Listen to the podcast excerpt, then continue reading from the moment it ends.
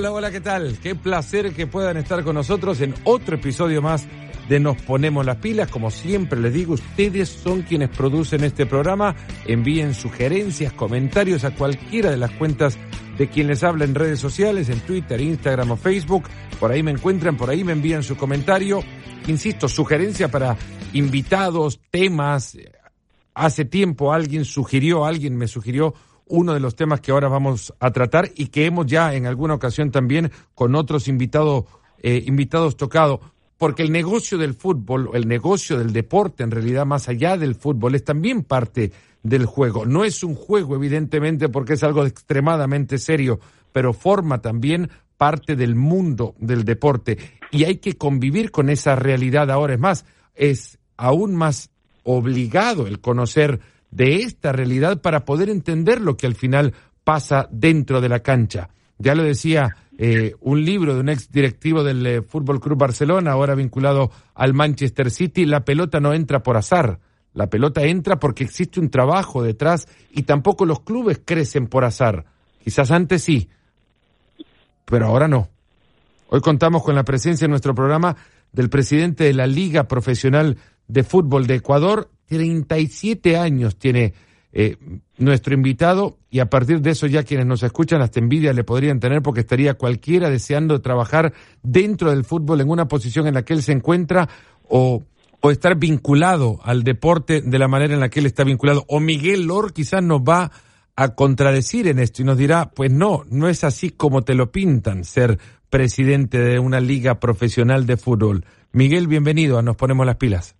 Hola Fernando, muchas gracias por la, introducción. Y sí, para mí sí, eh, estoy soy privilegiado, hago lo que me gusta, eh, no siempre pasa y no me imaginé que me iba a pasar tan tan rápido, pero sí estoy contento, el fútbol es lo que me ha gustado toda la vida y, estar en esta posición en la que puedo eh, proponer ideas y realizarlas me tiene muy contento. Hay eh, una relación entre, evidentemente, tu pasión por el juego y la pasión que te lleva a, digo, profesionalizar la pasión misma, ¿no? ¿Sentiste la misma pasión, digo, a la hora de estudiar lo que estudiaste? A ver, yo soy abogado y este, siempre me gustó eh, las leyes y, trabajar en eso, lo hice, pero el fútbol es, te genera otra cosa. Y no, no, te repito, no me imaginé estar aquí ahora, pero bueno, sí me vinculé en el fútbol. Presidente, he sido presidente del club de, primera división y también presidente del club de segunda división. Fui incluso eh, dirigente de, Barcelona Sporting Club acá. Estuve desde, desde chico, estuve formándome en el fútbol. Intenté jugar fútbol, jugué hasta los 18 años, pero bueno, ahora ya ya estoy en otra, en otra posición, contento. Estamos tratando de profesionalizar esto, de, ser los pioneros en Sudamérica con una liga tratando de tenerla a nivel de, Europa con eso o con esos lineamientos y vamos creo yo por un buen camino. En América Latina se puede considerar la liga profesional ecuatoriana como la liga más joven del continente dentro de este eh, modelo de gestión. Eh, sí, yo, yo diría que hoy en, en, Sudamérica está Argentina, Ecuador. Eh, nosotros tenemos diferencias marcadas con la mayoría de países porque tenemos mucha independencia. Hemos logrado con la federación dividir los trabajos y casi que no tenemos vínculo en muchas cosas, administramos independientemente y y bueno, tenemos con, con, quienes sí tenemos un vínculo es con la Liga Española, pero un vínculo básicamente de asesoría, de, de, gestión, de pilares de, que nosotros necesitamos para mejorar, pero pero nos va nos va muy bien. Tenemos una, una meta importante, eh, tanto deportiva como económica, que creo yo que, hemos avanzado mucho. Cuando hablas de, separación de tareas con la federación eh, local, esto me lleva también a otra avenida de conversación, porque es la relación que las ligas suelen tener con las federaciones de, sus países. En Inglaterra, por ejemplo, fue justamente la separación de las funciones de la, de la liga profesional y los equipos profesionales de fútbol, la que derivó en la Premier League y ahora no se habla de Premier League y FA o Asociación de Fútbol Inglesa en la misma conversación, porque las discusiones son diferentes. ¿Hasta qué punto son distintas y qué conversaciones los llevan a la misma mesa? Son es parecido, para nosotros es lo mismo, estamos completamente divididos en esto, no en el trabajo si bien es cierto, depende de los presidentes de turno, puedes tener mejor o peor relación, pero el trabajo es independiente. La, en, Sudamérica, tanto, bueno, sucedía en el mundo, pero ahora en Sudamérica es lo mismo. Los, las, las federaciones tenían o tienen algunas a los torneos profesionales como un accesorio a, su federación o a su administración. Y, y lo que se creó es una administración independiente para vender esto una industria. Entonces, demostrar que este producto vale mucho dinero porque es, el principal producto de muchos países, el fútbol. Y tenerlo todo un año trabajando sin, bajo la sombra de una federación eh, er, es un error. Eh, nosotros mm, en, rubros, por ejemplo, el, el torneo recibía dineros casi que de cero y ahora hemos cuadruplicado los ingresos simplemente porque hemos expuesto lo que realmente vale el, producto fútbol profesional. ¿Qué ejemplo darías para eh, relatar esta historia? Que parece una historia de éxito, ¿no? Porque esto ha crecido en enero del 2018, que ustedes reciben la aprobación de la Asamblea General de Clubes de Ecuador para la formación de la liga. Estamos hablando de dos años de, de, existencia, pero un año de ejecución. Han tenido solo una liga ejecutada, ¿correcto? Sí, correcto. Uno, de todo, todo nace como todo, nace de un caos. En, por lo general, este tipo de decisiones tienen que. Todo nace de un caos. De conflicto. Sí, hubo. bueno, quisiera creer que mis papás no, me hicieron nacer a mí de un caos. o puede ser. Pero nosotros tuvimos. Puede ser también. También puede ser, sí. Una caótica fiesta, qué sé yo. pero no, nosotros tuvimos un problema con derechos de televisión aquí en, en Ecuador y la federación tuvo lío, juicio en ese momento y los clubes tomaron la decisión de separarse de ese problema, armar su, construir la liga profesional. Yo fui parte de esa última etapa de construcción, las ideas ya estaban desde hace seis años, pero nunca se había tomado la decisión y yo, yo, yo ya formé, parte de ese proceso y fue uno de los que también impulsó la, la, la división completa creamos la liga profesional, firmamos nuestro contrato de derecho de televisión, que obviamente es lo más importante en este tipo de cosas, y sindicalizamos los, los repartos, o sea, solo la liga los recibe y los reparte entre todos los clubes. A partir de esa unión empezamos a formar nuestro torneo. Fuimos a la Liga Española, nos, asesoramos en muchas cosas que creemos convenientes, no copiamos el modelo exacto porque tenemos un, un, un trabajo diferente acá, pero sí muchas cosas son parecidas y, y verdad que el apoyo de Javier Tebas y la Liga Española ha sido fundamental para muchas cosas. ¿Qué han hecho ustedes que, que en la Liga en España no hayan conseguido por diferencias políticas? ¿Qué ha logrado el asesorado que el asesor todavía en España no haya conseguido? Yo creo que la, la, diferencia principal es que eh, hemos avanzado mucho más rápido para en nuestro entorno, me refiero, de lo que nos podíamos haber imaginado. Eh, la, la, unión de los clubes aquí ha servido mucho para, en, momentos claves, para poder avanzar, tomar decisiones. Hoy queremos construir nuestro propio edificio, eh, mejorar la venta de los derechos de televisión, mejorar la venta, comercializar el torneo. Sí, sí hemos crecido.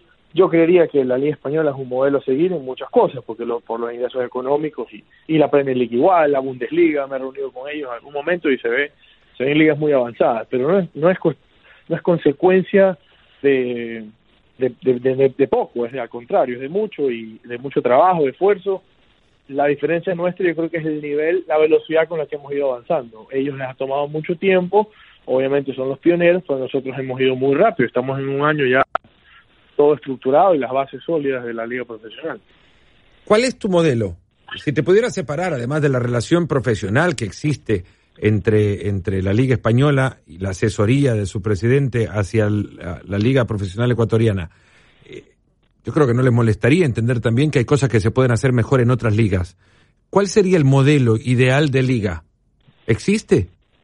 ¿O, podrías, o, tendríamos que armar un Frankenstein? Sí, a ver, nosotros lo, estamos construyendo. En Sudamérica no existe, no ha existido. Hemos agarrado cosas de cada, que nos, nos parecen convenientes de cada lugar y lo hemos ido armando. O, te, repito, sí hemos tomado mucho de la Liga Española, sobre todo el, el, control económico, que ese es el principal, la piedra angular del proyecto. Los clubes no se pueden deudar. En Sudamérica la gente contrata, los clubes contratan por contratar, sin presupuesto, sin orden, y se vuelve un caos. Pero la Liga Modelo es la cual piensa en, en, esto como una industria y ve que el nivel económico de, de los clubes debe mejorar y su endeudamiento debe bajar y al final tener un saldo positivo. Los programas de, control financiero, como el Fair Play financiero de la UEFA misma, arrancaron desde una perspectiva que pueden no modificar quizás la naturaleza de los mismos, a la operatividad de los mismos, pero sí la manera en la que se enfocan eh, los programas. Arrancaban primero en, el intento de controlar la deuda, ahora se intenta controlar la inversión. ¿Ustedes cómo lo enfocan? Porque es la misma política, digamos, puede ser la misma letra del manual operativo, pero el enfoque es diferente. Sí, eh, nosotros más que controlar... O controlar más la inversión, controlar los gastos, a eso voy. Eh, exacto, eso iba, más que controlar la inversión, porque no el, el, el fútbol ecuatoriano no está en posición de invertir, sino de dejar de gastar estamos gastando mucho dinero. Este año hemos bajado en nuestro primer año un 15% el gasto, por ende, y el endeudamiento también. Entonces hemos, hemos crecido mucho porque nuestra meta es en cinco años, exagerado seis, sanear el fútbol ecuatoriano. Eh, teníamos un pasivo de, sobre 100 millones de dólares que lo estamos bajando poco a poco, con, con presupuestos y con la ejecución de estos presupuestos porque no, no basta simplemente decirte este es tu presupuesto y esto te puede gastar, hay que controlar que se ejecute de manera correcta, controlar que los auspicios que me dices que vas a recibir en efecto los recibas y los pagues, controlar que las deudas que tienes también los pasivos que tienes los logres ir pagando poco a poco. Es un control exhaustivo. Nosotros empezamos con cinco personas trabajando en la liga, hoy somos 45 y es, es trabajo arduo para poder sanear al fútbol. El, Proceso de responsabilización o responsabilidad, hasta me estoy inventando palabras, responsabilidad financiera, conlleva también una parte importante de educación, porque dentro de nuestras culturas, digamos cuando vemos recursos, salimos y los explotamos. Y estos son todos los recursos, eh, naturales, financieros y cualquiera que puedan encontrar. Y a lo que le está reclamando ahora a, los propietarios de clubes o dirigentes de estos equipos, que ahora que ven un proceso de saneamiento, no en el proceso de saneamiento encuentren otra enfermedad, que gastar más todavía. Sí, claro, nosotros tenemos que de alguna manera bloquear todo eso. No, puedes gastar tanto porque no ingresas tanto. Y adicional a eso tenemos que controlar que ejecutes tu presupuesto de manera correcta. Sí tenemos una supervisión no es, no es como intervención porque no nos metemos directamente en el club, pero la información que tienen que entregar sí es, eh, es muy alta. El, el fútbol al final del día lo que le gusta a los dueños de los clubes o los presidentes de los clubes es fichar jugadores. Y nosotros tenemos que estar ahí supervisando que esos fichajes eh, sean coherentes con tus ingresos. Porque muchas veces la gente piensa que que puede ser campeón. todos fichan para ser campeón y no se dan cuenta que al final solo gana uno. Es mm. decir, el resto ya en la práctica fracasó. Y eso tenemos que contar que ese fracaso no solo sea deportivo, más no económico. Eh, este proceso también ha incluido en algunos momentos asistencia financiera, que puede convertir a la liga, digo, un precedente peligrosísimo Sucedió recientemente con el caso de Barcelona, a la distancia lo vimos y entendíamos como un como una eh, potestad, no, no, no, no quiero llamarla potestad, una, una eh, un rol asumido que podría resultar en, muy peligroso para una organización como la liga, rescatar financieramente a un equipo, por mucho que la cantidad pareciera mínima, ¿no? Fueron 20 mil dólares lo que la liga le ha... Sí, pero no, no fue la liga, no fue la liga, eso fue un tema controversial acá, fue, fue una decisión personal, fue las, las, las horas estaban cerradas ya para para el trabajo de la liga, no se podía ejecutar. Hay un reglamento aquí que me parece arcaico, en el, que se, desde muchos años que está en la Federación Ecuatoriana, de que si no pagas X cantidades, luego en vez de, de retenerte los dineros que recibes, si no los has pagado, suspenden partidos. Y ese partido eh, había una fiesta en, en Río que era el rival, y, se iba a, ocasionar un caos.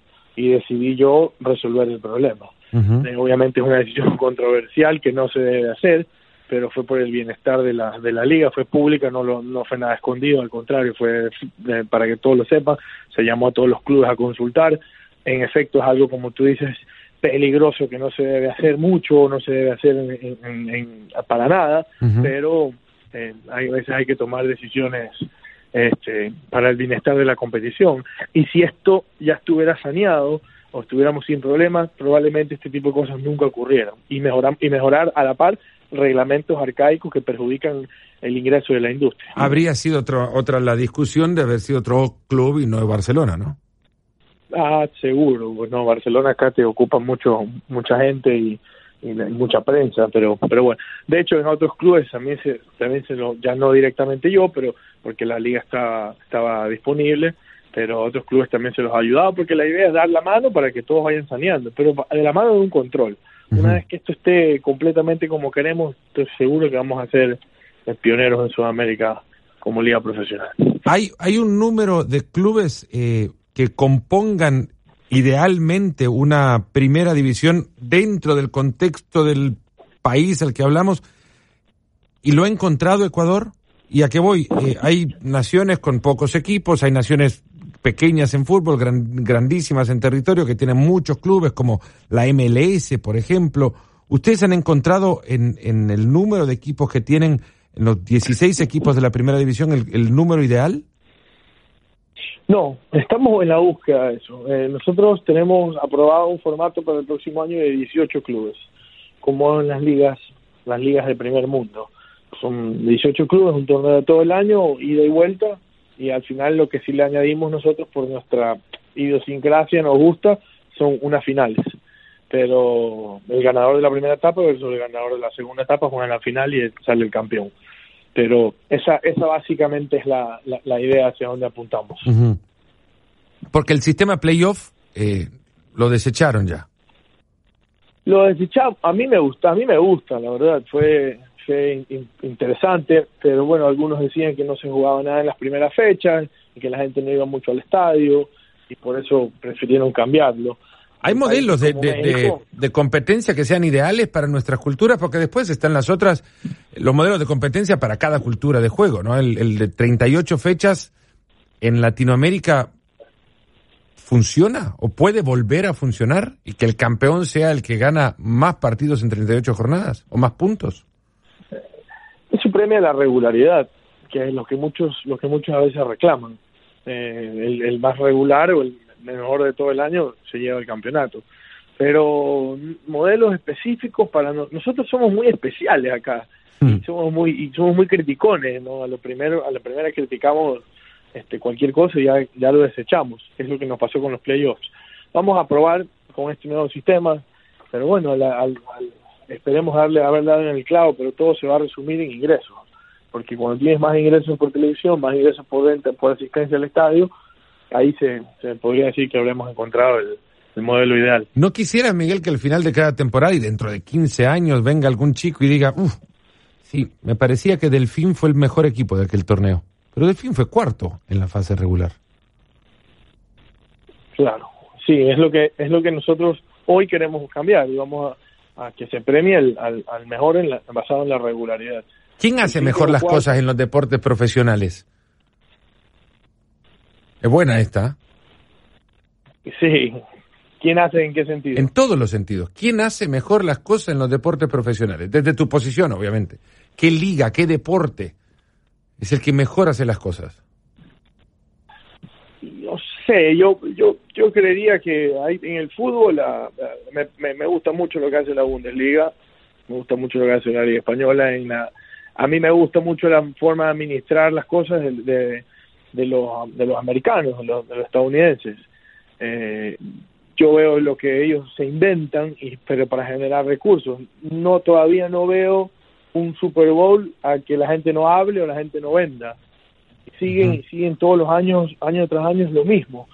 Eh, la NBA se sigue inventando cosas. Ahora vi el, el, partido de las estrellas y se inventaron otra forma para, para mejorar y, ser más atractivos. Entonces, tiene un sistema eh, de negocio ya muy bien establecido y, y la verdad que lo que hacen es mejorar la, su, su, su audiencia en general. ¿Y no somos aprensivos al cambio los latinoamericanos? Sí. Y lo reclamamos permanentemente, Miguel, también. Queremos que todo cambie y sin embargo somos aprensivos a lo mismo. Exacto. No, porque no, no es que queremos que todo cambie, lo que pasa es que nos gusta criticar todo. bueno, Criticamos todo. Explícame esa, por favor. y en el momento que vamos a cambiar, no queremos, o, no nos gusta el cambio. Pero yo, bueno, también por capaz por mi edad, eh, sí estoy eh, abierto a otras cosas, a analizar otras cosas y a, sugerir cambios que podrían mejorar lo que al final de todo se busca, que es que la industria sea, la industria del fútbol económicamente sea rentable. Eh, ¿Encontrás que es un tema de edad, aquellos que, que de repente son más, oponen más resistencia a los cambios?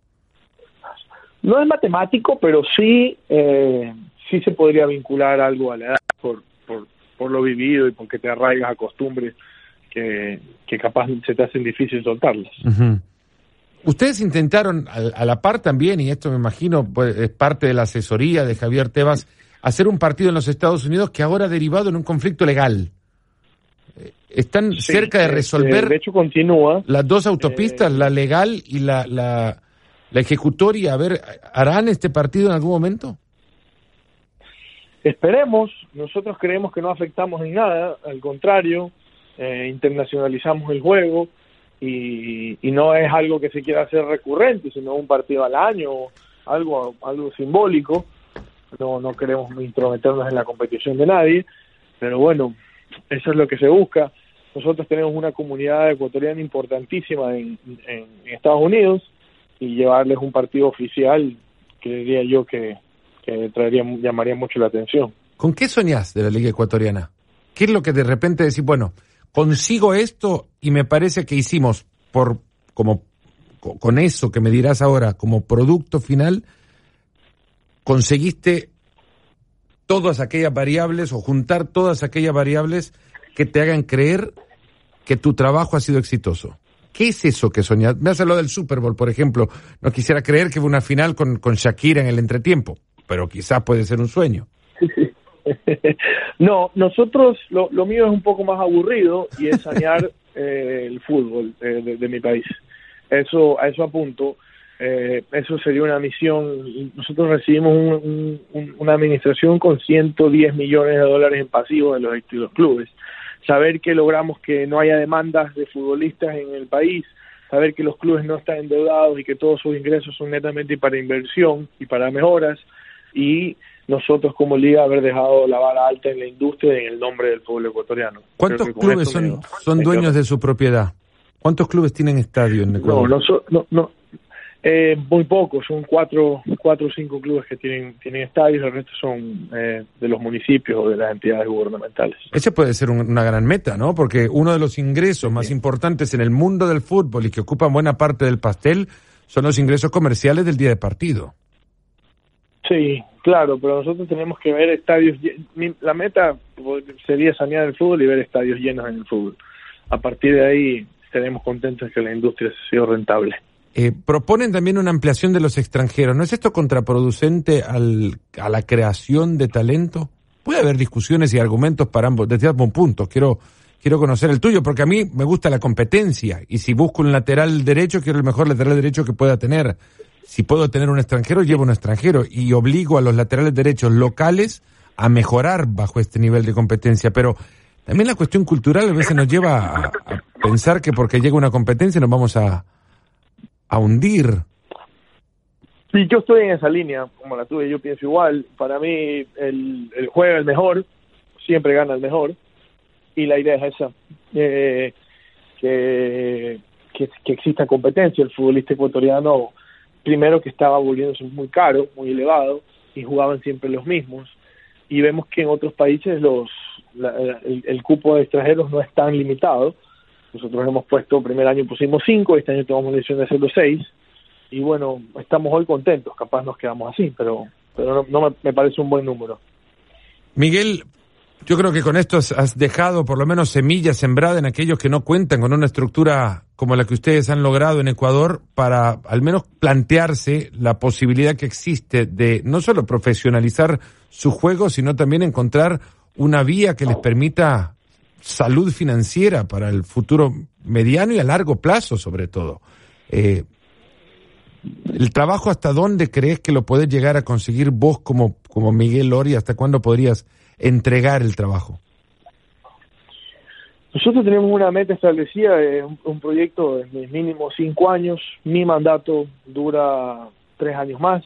Eh, estaría contento con que mi trabajo deje una buena base para, para quien venga, pero eh, si en efecto estamos contentos, creemos que si seguimos en esta línea, eh, hoy en Sudamérica no existe liga como la nuestra, de manera organizacional me refiero, y poco a poco deportivamente vamos ganando terreno. Hemos tenido ya el año pasado un campeón de la, de la Sudamericana, Liga de Quito en algún momento fue campeón de la Libertadores, entonces estamos creciendo, la idea es que estos resultados se den deportivos porque lamentablemente es donde primero ven, eh, se ve siempre el resultado deportivo, pero en el tema organizacional hoy creería que estamos dentro de, las ligas más ordenadas del continente y la idea es continuar así para que este modelo se replique en, en, todo, en toda Latinoamérica.